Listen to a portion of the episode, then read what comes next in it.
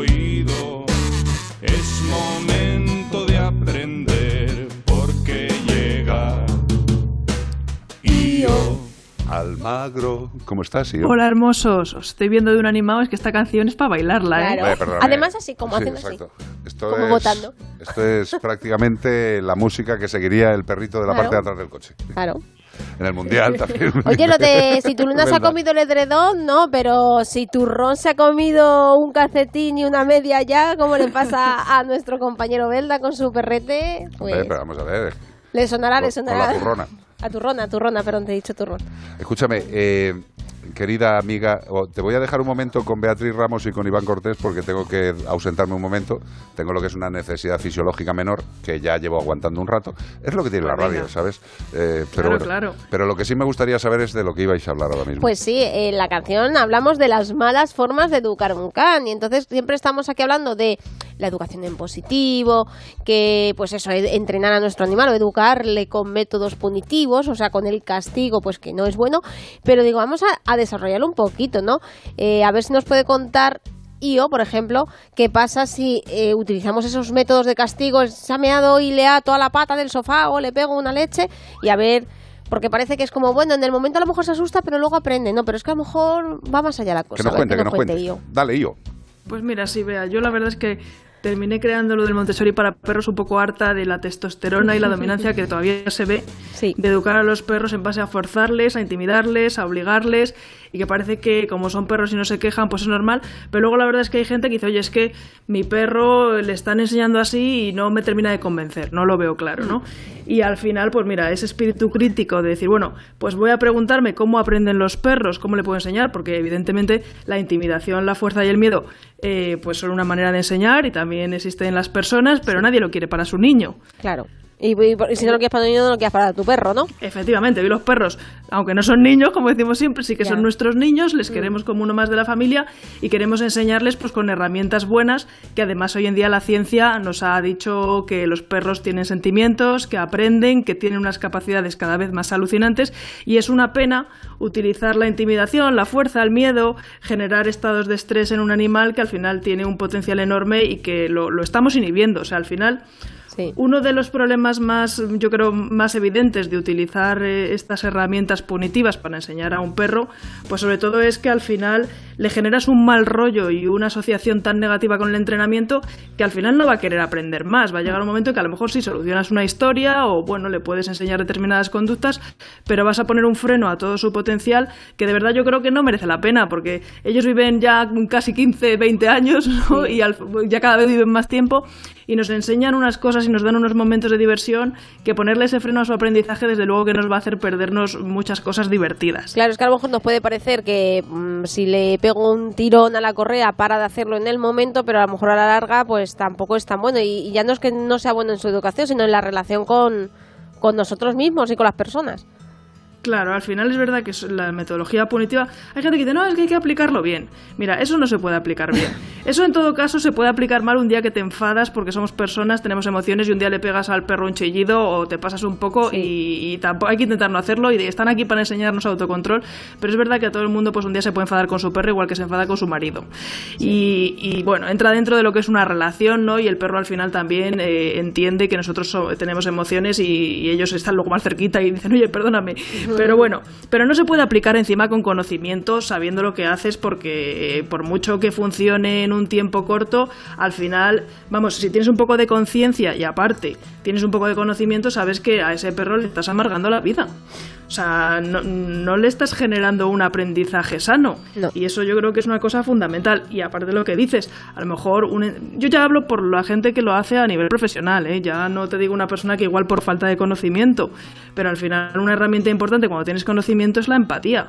Entonces, un- una persona que no tiene empatía y utiliza técnicas que aunque funcionan, son domadores o son, no sé cómo decirlo, ¿no? Aplicando unas técnicas que en realidad no son honestas con el animal y demuestran también que no se conoce el lenguaje del animal o no se quiere conocer porque estás generando miedo, estrés y al final también puedes provocar que cu- cuando no estés haya problemas. Porque bueno, el perro te puede tener miedo a ti, pero y cuando no estás, Claro. puede ser un animal impredecible. Oye, ¿sabes qué palabra me sale a mí de ese tipo de educación? Los obligadores. ¿Cómo, cómo? Perdona que se me, Se te corta justo. Obligadores. Efectivamente, efectivamente, porque yo digo, yo decía domadores, pero pienso, pues no, porque la No, doma no, no, puede ser no, hasta bonita. no, no, no, Esto no. tiene que haber otra palabra, pues me gusta. Obligadores. Obligadores, Es que, efectivamente. es que yo creo que al final es lo que hacen, ¿sabes? O sea, vamos a ver, eh, es lo que hemos dicho siempre. Yo siempre pongo el ejemplo para que quede menos doloroso. Si yo quiero convencer a Iván eh, de que haga algo que no le mola, si le reviento a palos, eh, pues es posible que lo haga, ¿no? Pero esa es la forma de conseguir que un ser vivo realice un comando, una propuesta que le está haciendo otra persona.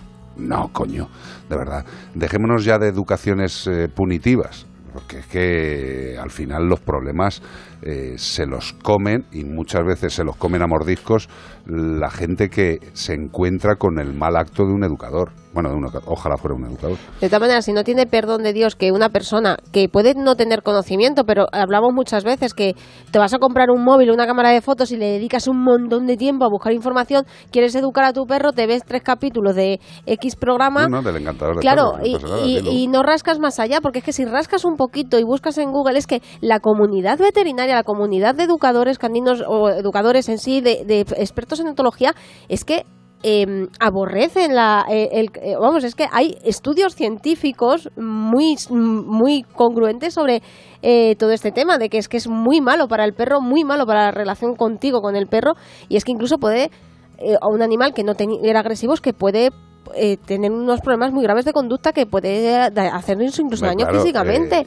y, luego aparte, sí. Aparte de todo el tema emocional que estáis diciendo, que es evidente, porque al final le generamos estrés, miedo, una mentalidad negativa, que hace que al final se vaya a enfrentar a situaciones nuevas de una manera más mm, eh, mm, desagradable y pueda sacar agresividad. Pero aparte la salud, Carlos, tú como veterinario también te habrás encontrado seguro perros con lesiones en el cuello o que tienen un estrés exagerado No. que se están quedando calvos, ¿no? O sea, eh, vamos a ver, eh, solamente con determinado tipo de correas las alteraciones que se pueden hacer en laringe y tráquea son flipantes, ¿eh? o sea, flipantes.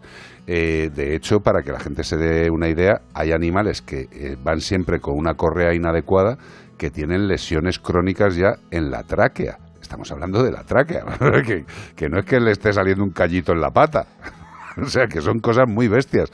Animales con toses, con dificultades respiratorias provocadas por el uso de collares eh, de estos tremendos. El otro día, el martes, vino una- un perrito Roma, un bulldog, a la clínica que eh, según salió de su casa le había mordido un perro y, y tenía un 7 en el cuello. Y digo, jolín, pues qué mordisco la ha enganchado. Dice, no, no, fue con el collar. Dice, es que es un perro que lleva un collar de pinchos, pero hacia afuera.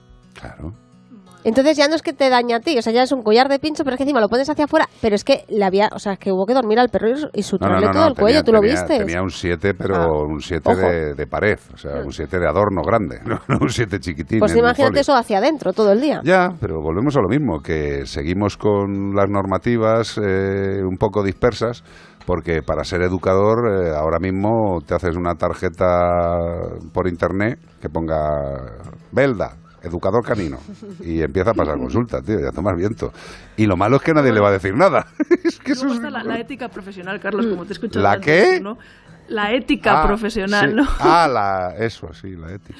Bueno, la deontología profesional, al Correcto, final, sí. igual que, que has dicho, no hay veterinarios que la inmensa mayoría son excelentes personas y Hombre, profesionales, igual hombre. que al final yo creo que quien se dedica al mundo del perro le encantan los perros y no quiere lastimarlos, pero yo creo que hay también una negación de renovarse y ahora sabemos muchísimo más sobre cómo aprenden los perros, sobre cómo sienten y seguir utilizando tácticas cortas y que además pueden dañar al perro y que son peligrosas y que a la gente no le gusta verlo porque la gente sufre viendo que le están haciendo eso a su animal. Entonces al final la gente lo hace por desesperación. Mi perro se porta mal o estoy desbordado porque tengo este problema porque se está adaptando o porque es un perro y al final buscan también una solución y confían, no le piden evidentemente ni el carnet de adiestrador, ni de educador, ni de nada. Se confían en la persona que viene. Correcto. Y Almagro, thank you very much. Thank you very much Besos, for you. besos, Los perros de besos, alma, que hay besos. mucha gente que nos pregunta que Sí, dónde señor. la pueden encontrar. Si buscáis los perros de alma en Google, pues ahí está. Con Sí, que sí, busquen IO, Io, IO, Io, Almagro. Exacto, Es fácil. un satélite, ¿no? De un, de un Plan- de Sí, vengo de Júpiter, puede Júpiter, ser? sí. Y Efectivamente. Eso ya te dije Júpiter y que sepáis que me he puesto un santo porque no tenía. Estaba muy indignada y me he puesto el 7 de enero creo que es porque es cuando Galileo me descubrió. Ay, qué bonito, por Dios, por San Dios. Io. San, Santa Io. Apuntarlo ahí en la Santa agenda, Io, que lo voy a implantar. Qué bonito. Beso grande, bonica. Un abrazo, Adiós. compañeros. Adiós, adiós, Hasta adiós. luego. Es hacerlo bien, abre bien